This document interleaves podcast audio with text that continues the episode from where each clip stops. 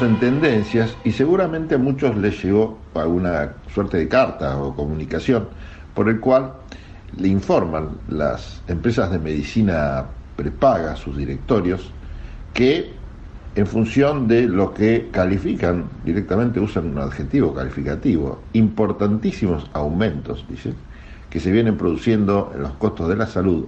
En este caso estoy leyendo el comunicado que mandó a sus asociados la empresa Medicus, dice el Ministerio de Salud, en su resolución bla bla bla, autorizó a las empresas de medicina prepaga los siguientes aumentos complementarios y acumulativos.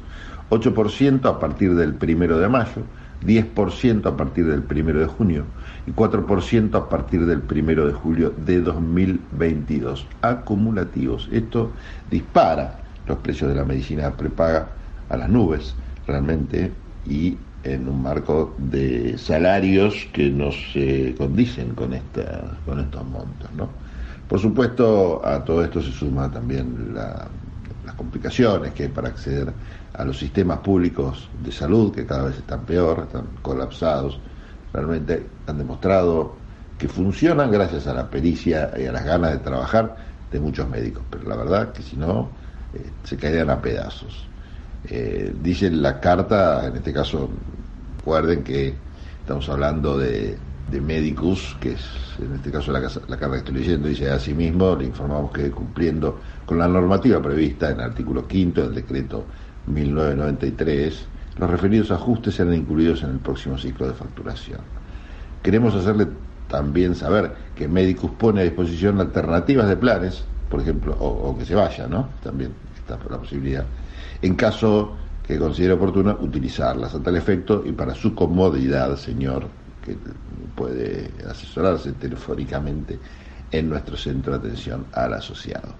La verdad que ni ganas de comentar esto que está pasando, que es solamente un botón de muestra de los distintos aumentos que están provocando, la verdad, dolores de cabeza muy importantes. Y dolores de cabeza no solamente para los a quienes padecemos diariamente estos ataques al bolsillo, sino también, la verdad, para el gobierno nacional, ¿no? este tema de la inflación incontrolable y en paralelo, en paralelo, todo lo que tiene que ver con, con la gestión económica y todo lo que tiene que ver con el Fondo Monetario Internacional. Estos requerimientos del fondo que aparentemente están cambiando, fruto mucho, dicen, de la situación internacional, pero la verdad que es muy difícil para Guzmán ordenar todo este desorden. Hoy parece que el desorden gobierna todo y el gobierno parece no encontrar la forma de generar certezas y gobernabilidad. Y en ese marco siguen las peleas. Las peleas son la falta de diálogo entre el presidente y la vicepresidenta. Pelea que termina rebotando o en la cual la terminan ligando, por ejemplo, personas cercanas a uno u otro bando, adentro de esta lucha fraticida. Por caso se me ocurre mencionar a Matías Culfas, el ministro de la Producción, que anda preocupado porque sus proyectos para prohibir la venta de autos con motores de combustión interna a partir del año 2041 tiene un futuro incierto, esto de los autos para la promoción de la venta de cero kilómetros de autos electrónicos. ¿no?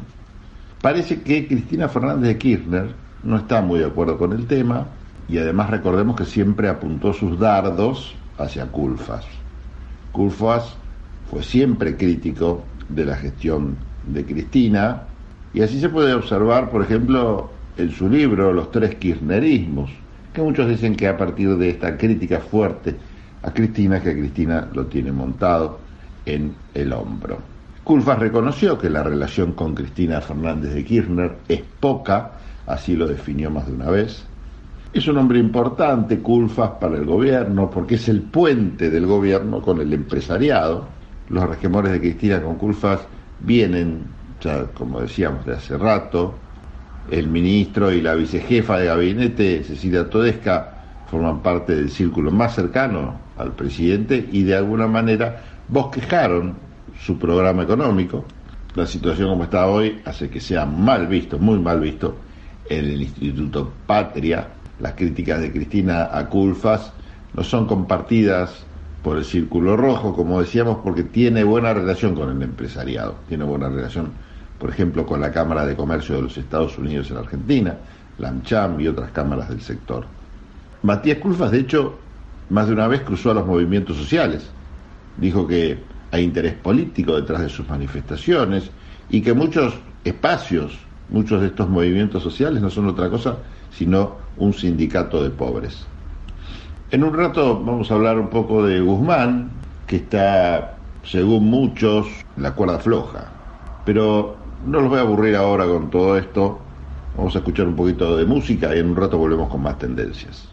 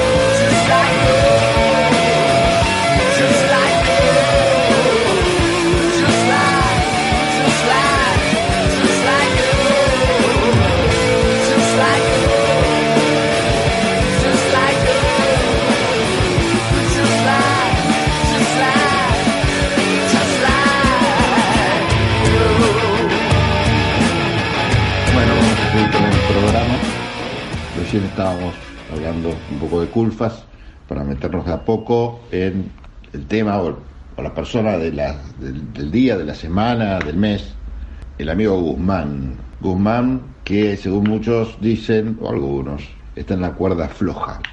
En realidad está en un lugar complicado. No sé si la metáfora de la cuerda floja sirve de algo.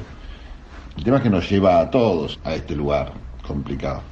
Y yo no sé si hay mucha alternativa, porque muchos hacen el diagnóstico, pero no me queda muy claro cuando viene la parte de hacer las propuestas cuáles son las alternativas a lo que está pasando. Por lo menos esto es lo que, lo que me pasa. Y el análisis, la verdad que es muy complejo por todas las variables que andan dando vueltas por ahí. Y más compleja que la foto es la proyección y los escenarios que se abren en un futuro bastante inmediato. Vamos a ver.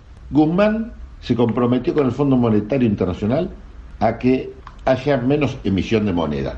Esto se traduce en un solo punto del producto cuando Banco Central trabajaba a una máquina por lo menos siete veces mayor a este compromiso. Ahora bien, si no hay emisión, el gobierno no tiene pesos. ¿Y cómo hace el gobierno para conseguir esa guita que necesita el país? Bueno, el mercado parece ser la alternativa, pero a la vez el mercado no parece ser una alternativa para conseguir este resto de financiación que necesita el Estado porque el mercado no le va a prestar al gobierno, solo prestaría con títulos del Estado atados al dólar por miedo a una devaluación. No hay mucha vuelta.